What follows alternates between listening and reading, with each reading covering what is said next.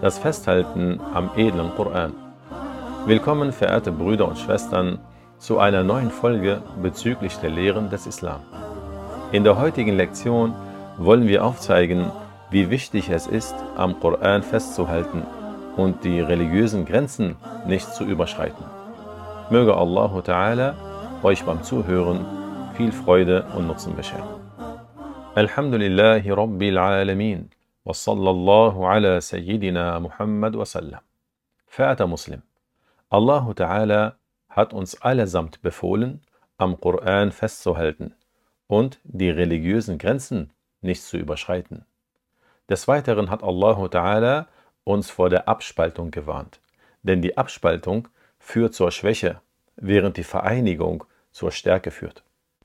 So halte dich an das, was durch die Gefährten des Propheten sallallahu alaihi wasallam und die vertrauenswürdigen islamischen Gelehrten mit einer ununterbrochenen Überlieferungskette bis in unsere heutige Zeit über unseren Propheten Muhammad sallallahu alaihi wasallam überliefert wurde. Halte dich fern von den widersprüchlichen Behauptungen einiger Menschen, die diese Behauptungen dem Islam zuschreiben. Und erinnere dich an die Gabe Gottes, die Rechtleitung zum Islam, die die größte Gabe auf der Welt ist und die Allah nur denjenigen gibt, die er liebt. Allah, der Erhabene, offenbarte seinem Propheten Muhammad sallallahu alaihi wasallam die Menschen zum Glauben an Allah und seinen Gesandten aufzurufen und ihnen zu verkünden, dass Allah diejenigen, die nicht an ihn und an seine Propheten glauben, nicht liebt. Der Gläubige ist derjenige, der den richtigen Glauben an Gott und an seine Propheten hat. Der Gläubige glaubt an alle Propheten, ohne Ausnahme, von denen der erste Prophet Adam und der letzte Prophet Muhammad ist. salatu wassalam. Der Gesandte von Allah sallallahu alaihi wasallam sagte sinngemäß, Allah gibt die weltlichen Güter sowohl denjenigen, die er liebt, als auch denjenigen, die er nicht liebt. Den richtigen Glauben gibt er aber nur denjenigen, die er liebt. Die weltlichen Güter, die man nicht für das Gute einsetzt, haben bei Allah keinen Wert. Der wirkliche Reichtum, von dem du auf dieser Welt profitierst und im Jenseits großen Nutzen haben wirst, ist der Reichtum im Herzen. Diesen erlangst du durch den Glauben an Allah und an seine Propheten und durch das Erlernen und Praktizieren der Religionslehre. Der Reichtum im Herzen bringt dir die innere Ruhe und nicht der Reichtum an weltlichen Gütern. Wer nur weltliche Güter anstrebt, der wird keine innere Ruhe finden, bis er schließlich irgendwann sterben wird und dann alles an weltlichen Gütern zurücklassen wird. Aus einem Hadith des Propheten sallallahu alaihi wasallam geht sinngemäß hervor, dass sogar ein Tal aus Gold den weltlich orientierten Menschen keine innere Ruhe einbringt. Er würde sagen, ach hätte ich doch ein zweites. Die weltlichen Güter werden nach dem Tod zurückgelassen, sowohl vom Muslim als auch vom Nichtmuslim. Was nach dem Tod mit dem Menschen ins Grab kommt, sind seine Taten, die er auf der Welt ausgeführt hatte. Nach dem Tod kommt es auf die Taten an. Die guten Taten führen ins Paradies und die schlechten in die Hölle.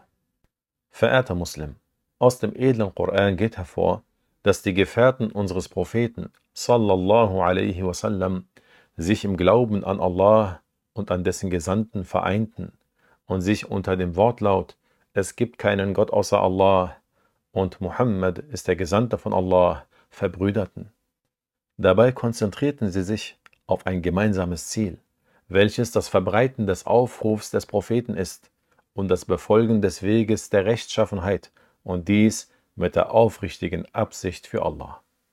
Das, was am Tag des jüngsten Gerichts zur Rettung führt, ist somit das Festhalten am Koran und an den Lehren des Gesandten Gottes, sallallahu alaihi wasallam. Darauf hat der Gesandte Gottes, sallallahu alaihi wasallam, hingewiesen in seiner Ansprache während der Pilgerfahrt. Er sagte sinngemäß, O ihr Menschen, ich habe euch den edlen Koran und meine Sunnah verkündet. Haltet daran fest und ihr werdet niemals in die Irre gehen. Jeder Muslim ist dem Muslim ein Bruder. Die Muslime sind Brüder im Islam. Niemand darf sich das Vermögen seines Bruders zu eigen machen, außer wenn es mit dem Einverständnis des Eigentümers geschieht. Verübt kein Unrecht, verlasst nach meinem Tod nicht den Islam und bekämpft euch nicht wieder einander. So ist jeder von uns, verehrter Muslim, dazu aufgefordert, am Koran und an den Lehren des Gesandten Gottes sallallahu alaihi wasallam festzuhalten. Wer diesen Zustand an sich beobachtet, soll Allah dankbar sein. Und wer dies an sich nicht beobachtet, soll es ändern, bevor es mit dem Tod zu spät ist. Der Gesandte Gottes Muhammad sallallahu alaihi wasallam sagte in einem Hadith, May yuridillahu bihi khayran yufaqihu fid din. Die Bedeutung lautet, Allah lässt die Person, für die er das Gute will, in der Religion wissend sein. Solange man lebt, ist es nicht zu spät. Man soll nicht damit warten, das Richtige anzunehmen, denn der Tod kommt plötzlich. Verehrter Muslim, das Übel der Unwissenheit und das Abweichen von den von Gott auferlegten Gesetzen haben sich in unserer Zeit weit verbreitet. Der Mensch kann sich nur schützen, wenn er sich die Religionslehre von vertrauenswürdigen Lehrern aneignet und sie praktiziert. Du solltest motiviert sein, zum Unterricht in die Moschee zu kommen. Erfreue dich an deinen guten Taten, die Allah dir ermöglicht, denn im Jenseits sind sie der Grund für den Eintritt ins Paradies.